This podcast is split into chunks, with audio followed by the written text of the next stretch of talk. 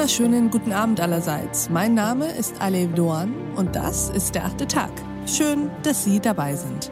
Lassen Sie uns heute über Kohlenstoffdioxid sprechen. Wir sprechen nämlich wahnsinnig viel und oft über CO2, vor allem aber als eines der Treibhausgase, die in besonderem Maße zur globalen Erwärmung beitragen. CO2 wird oft als das menschengemachte und vor allem durch die Verbrennung fossiler Energieträger in die Luft gejagte Klimagift gesehen, das unseren Planeten zerstört. Doch natürlich ist es alles sehr viel komplexer. CO2 ist auch ein elementarer Nährstoff und ja ein natürlicher Bestandteil unserer Luft, die wir atmen. Wir wollen heute also anders über CO2 sprechen, und zwar als Schlüssel für einen leichter gehbaren Weg in eine klimaneutrale Zukunft. Herzlich willkommen im achten Tag, Harald von Kannstein. Ja, einen schönen guten Tag. Herr von Kannstein, würden Sie sich uns kurz vorstellen? Gerne. Also ich bin Biologe mit Schwerpunkt auf mikrobieller Ökologie, Biotechnologie, ein Landwirt und ich arbeite seit 15 Jahren im Bereich erneuerbarer Energien. Beginnen wir mal, Herr von Kannstein, ganz grundsätzlich. Was bedeutet CO2 eigentlich für das Leben auf unserem Planeten? CO2 oder vielmehr der Kohlenstoff da drin, das ist das Atom des Lebens. Leben, wie wir es kennen, ist ohne Kohlenstoff nicht möglich. Leben ohne Sonnenlicht ist möglich, mhm. aber nicht ohne Kohlenstoff. Das ist interessant, weil oft haben wir ja das Gefühl, dass die Sonne und der Sauerstoff eigentlich die elementarsten Bestandteile unseres Lebens sind. Wie kommt es, dass uns das über Kohlenstoff gar nicht so bewusst ist? Wir denken häufig nur über die Sachen nach, die wir sehen. Und die Dinge, die wir nicht erkennen können, für die haben wir keine mentalen Schubladen. Mhm. Zum Beispiel ist ja auch der Kohlenstoff im Boden kaum einem bewusst, dass die Böden in Deutschland mehr Kohlenstoff speichern als die Wälder. Ja. Das nur als ein Beispiel dafür, dass wir in der Regel nur, nur das äh, präsent haben, was wir sehen. Sie haben eben gesagt, Kohlenstoff ist das Atom des Lebens. Erklären Sie uns mal, wie Sie das meinen. Ja, in dem Sinne, dass die meisten Biomoleküle Kohlenstoff beinhalten. Wir beziehen unsere Energie, wir Tiere beziehen, da nehme ich jetzt als Biologe mal die Menschen damit ein, wir sind darauf angewiesen, Energie zu erhalten, ähm, indem wir Pflanzen, Pilze essen. Und die Energie da drin ist organisch gebunden und das sind fast allesamt äh, Moleküle, die Kohlenstoff beinhalten. Zucker, Stärke, Proteine, Fette. Das sind so die wichtigsten. Und in all diesen Molekülen ist der Kohlenstoff der Kern, der, der dies bestimmt und auch die Energie beinhaltet. Das heißt, verstehe ich das richtig, ich als biologische und chemische Laien, dass das Problem erst entsteht, wenn sich Kohlenstoff mit Sauerstoff verbindet und wir dann CO2 haben?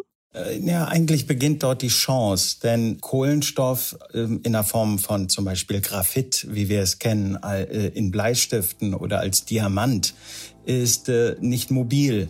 Damit können die meisten Lebewesen wenig anfangen. Aber in der Verbindung mit Wasserstoff und in der Verbindung mit Sauerstoff entstehen Moleküle, die sich bewegen können, die in Wasser löslich sind oder die als Gas vorliegen. Und erst dann können Lebewesen mit diesen arbeiten, sie aufnehmen, verstoffwechseln und wieder ausscheiden.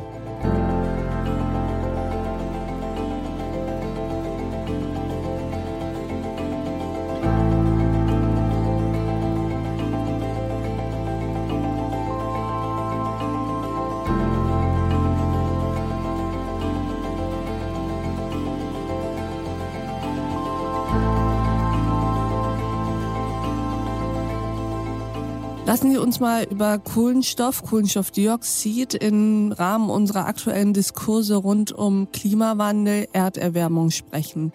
Wenn ich Ihren Ansatz richtig verstehe, dann sagen Sie ja, fossile Brennstoffe zu nutzen ist nicht nur ein Relikt der Vergangenheit, von dem wir uns loslösen müssen, sondern kann auch die Zukunft sein. Wie? Ja, da haben Sie wirklich meine Kernbotschaft äh, angesprochen. Es ist okay. Unter bestimmten Bedingungen ist es okay, sogar richtig gut für Mensch, Umwelt und Klima, wenn wir fossile Brennstoffe nutzen.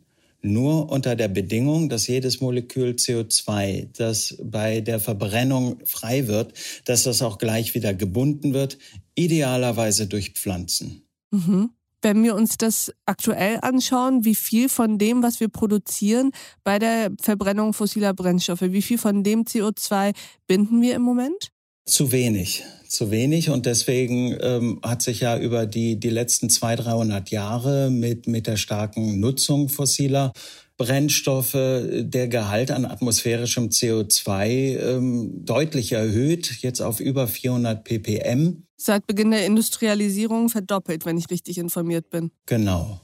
Und äh, auch wenn insgesamt der Kohlenstoffkreislauf ein Vielfaches von dem ausmacht, äh, was wir Menschen in die Atmosphäre bringen, ist halt der natürliche Kreislauf mehr oder weniger ausgeglichen gewesen, so dass das kleine bisschen, dieses kleine Schüppchen extra, das wir Menschen in die Atmosphäre bringen, sich über die Jahrhunderte jetzt akkumuliert hat und eben zu diesem ähm, dramatischen Klimawandel führen wird.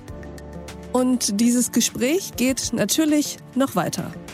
Wir müssen handeln. Ich denke, das sind wir schon den heutigen Lebewesen, den heutigen Menschen, Tieren, Pflanzen schuldig, dass wir den Klimawandel, wenn er denn passiert, verlangsamen.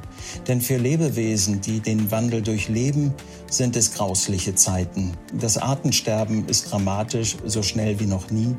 Und ich würde mich sehr freuen, wenn wir den Klimawandel deutlich verlangsamen würden und Lebensraum schaffen für deutlich mehr Lebewesen. Nicht nur Menschen, sondern auch Pflanzen und Tiere. Diese Folge in voller Länge finden Sie auf thepioneer.de oder in unserer Pioneer App. Bis zum nächsten Mal, Ihre Alef Doan.